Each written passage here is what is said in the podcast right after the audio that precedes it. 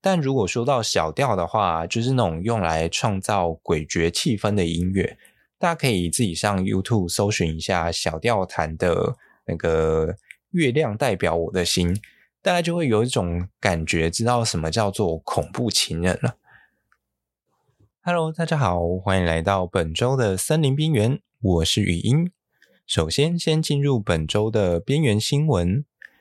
林试所发现了国内第三种的黑松露，叫做台湾黑松露。它是目前分布海拔最低、人工培养潜力大的一个松露。农委会林试所啊，多年采集台湾原生种松露，首度在台东太麻里地区人造的一个实验林的印度考根圈土壤当中，发现了新种黑松露，暂时将它命名为台东黑松露。台东黑松露啊，带有轻微的香味。子实体直径可以达到四公分的大小，也是国内发现的第三种黑松露。台东黑松露啊，它因为生育地不到海拔五百公尺，也是目前台湾发现的松露当中海拔分布最低的，深具有人工栽培的一个潜力。近几年，林试所其实很认真，到处在开采这些台湾原生种的松露哦。那目前其实也发现了，我记得有两三种白松露，那还有两三种的黑松露。台湾最早的松露研究啊，是从台大胡教授发表了一个台湾快菌开始，对，然后后来就由林试所接手，这样继续后面的研究。那目前的研究成果算是我觉得还算不错的。那未来也有蛮大的机会可以发展出台湾自己特有的松露品牌。这个有机会再开一集跟大家聊聊，因为这部分真的非常的精彩啊！我自己也算是这一块对这一块特别的有兴趣。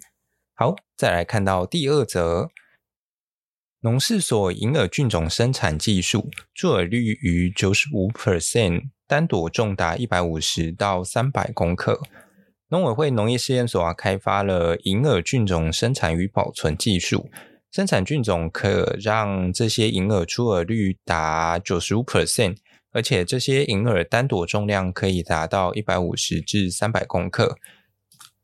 这个技术呢，可以让银耳的朵形更为圆整，并且产量更为稳定。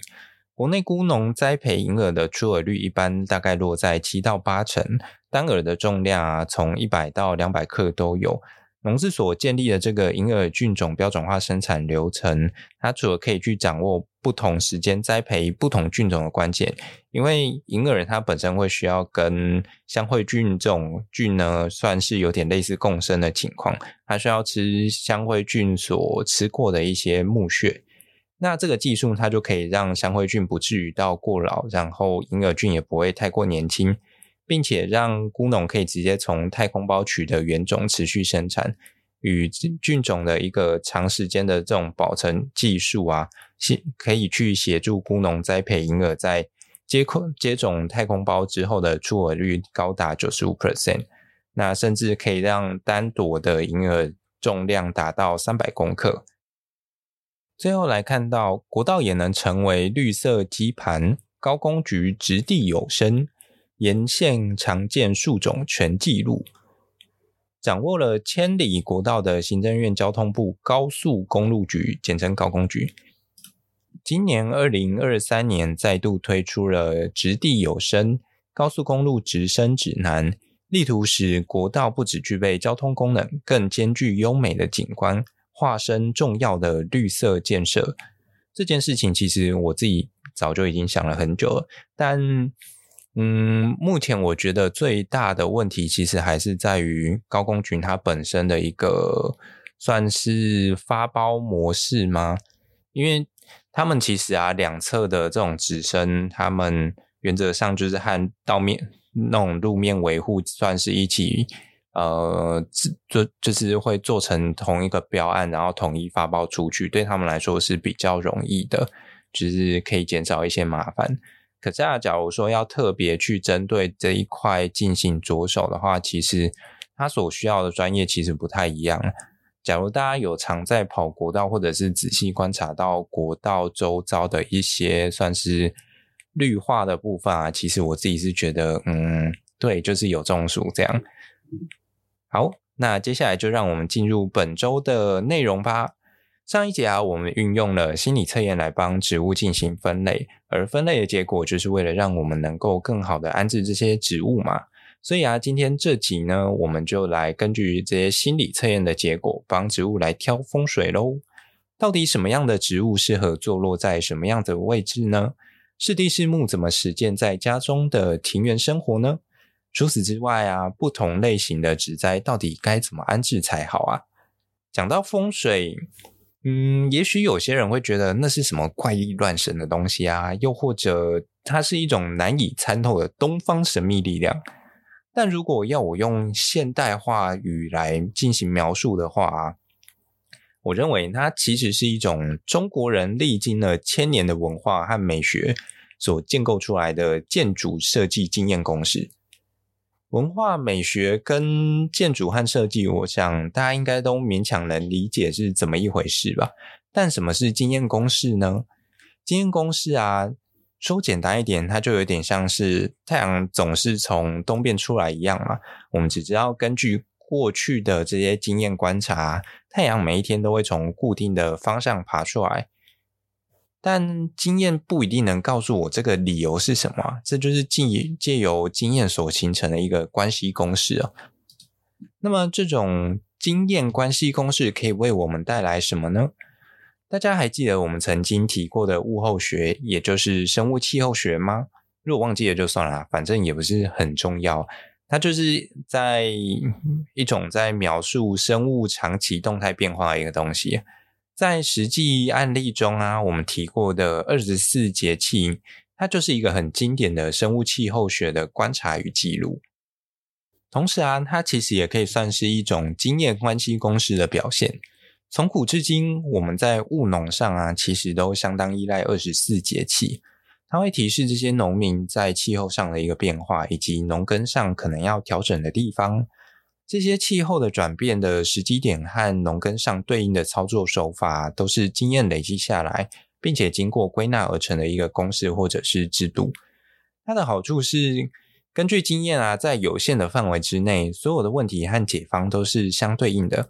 就好比小朋友啊，可以靠这种九九乘法表快速暴力解开十以内的数字相乘一样，但是他们不一定懂乘法背后的概念和意义啊。一旦数字超过十之后，就不会算了。这也是经验公式它常遇到的一个问题哦。不过啊，只要背后的原理被解开之后，它就会逐渐形成一套有根据的理论，并且形成更多样的一个运用。那么回过头来啊，让我们看到风水这个中国经历了千年的文化和美学所建构出来的建筑设计经验关系公式。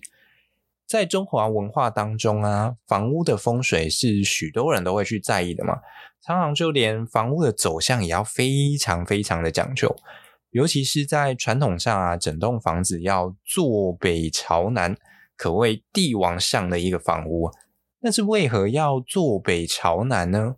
难道我不能为了天天看夕阳就买一栋坐东朝西的海滨小木屋吗？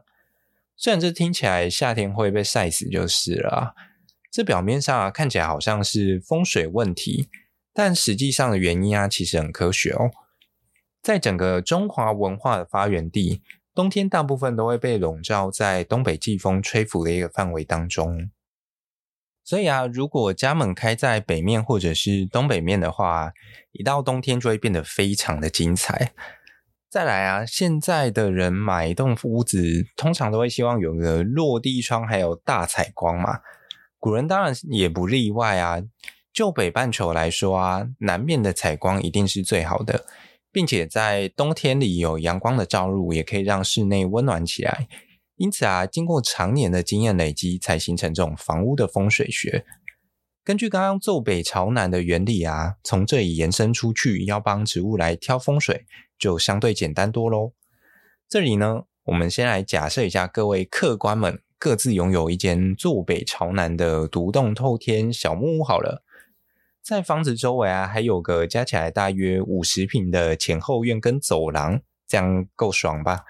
接下来我们要根据上礼拜我们帮植物心理测验的结果来设计这周围的植栽喽。大家还记得那群最外向的植物吗？就是我们的阳性植物，它们需要长在阳光最多最多的地方，那就是房屋的西南侧。那说好的南向的太阳最多呢？除了南面的太阳啊会持续整天以外，西晒的温度其实也是很可怕的哦。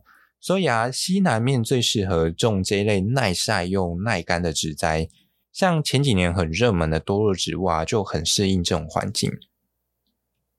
再来，我们从这个最晒的方位直接拉一条渐进线到房屋对角的东北侧。大家可以想象一下，这一条线它是一种渐层，沿着这条线，阳光从西南侧往东北侧逐渐的减弱。除了阳光的减少以外啊，相对上的湿度也增加了。因此，在东北侧其实会适合一些耐阴性较强，而且又喜欢湿润环境的植物。好比说山茶、山龙眼等等，都是很喜欢这一类的环境的一个植物哦。同时啊，在这一侧也因为会受到东北季风的吹拂，因此也可以考虑一些防风类型的植物。好比说园艺上常见的兰屿罗汉松啊，或者是大叶山兰等等。另外，如果比较在在意采光的部分的话，也可以透过树种是否会落叶来进行调节。换个方式来说，假如希望常年都有绿荫的话，就适合常绿型的植物。例如山茶基本上都算是这种常绿型的植物，而蝌蚪科多数也都是。但若是希望夏天时能够有遮阴，而在冬天时可以多一点光线进入的话，则可以选择这种半落叶性到落叶性的乔木。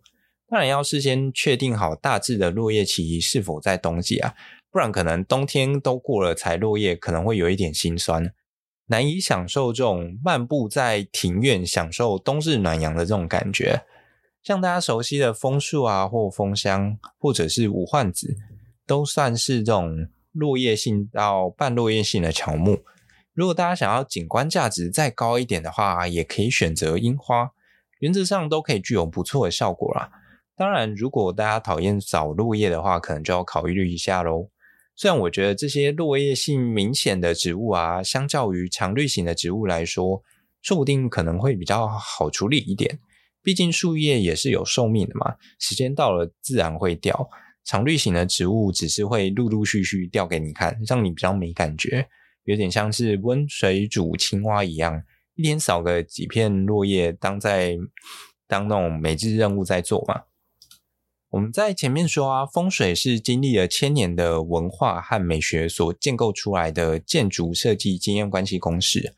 建筑设计的部分啊，借由坐北朝南跟植栽设计的部分，大家应该就有基础的概念了。接下来我想要谈一下文化和美学，我觉得这个部分其实也很有趣哦。怎么说呢？这其实有点像音乐上的大调和小调一样。我们平常听的流行乐都是以大调为主，就是听起来很舒爽。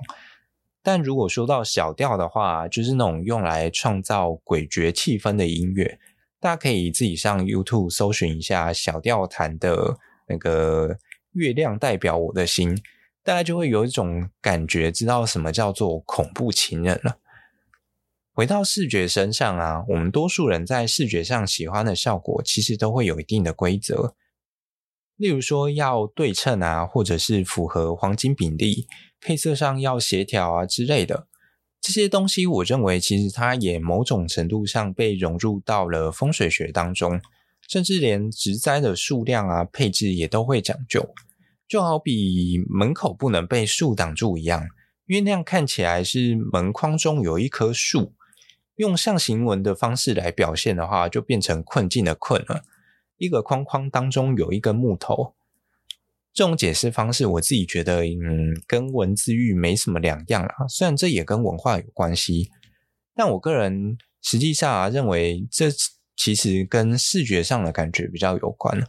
换个说法，你总不会希望今天一开门就会有一种会撞上东西的感觉吧？所以当然不会希望说，哎，在家里的门前种了一棵树嘛。再另外一方面啊。门前的树太大棵，有时候就会影响到屋里的采光和通风，所以这也是可能传统上被认为不太吉利的一个潜在原因。总结来说呢，我觉得风水其实有很多时候是将这些琐碎的细节啊，用一些比较特别的方式被包装起来。毕竟经验关系公式啊，它就是一个经验的归纳嘛，还没有被详细的科学解释。但我觉得很多东西其实只要被详细研究，就可以发现它其中的奥妙哦。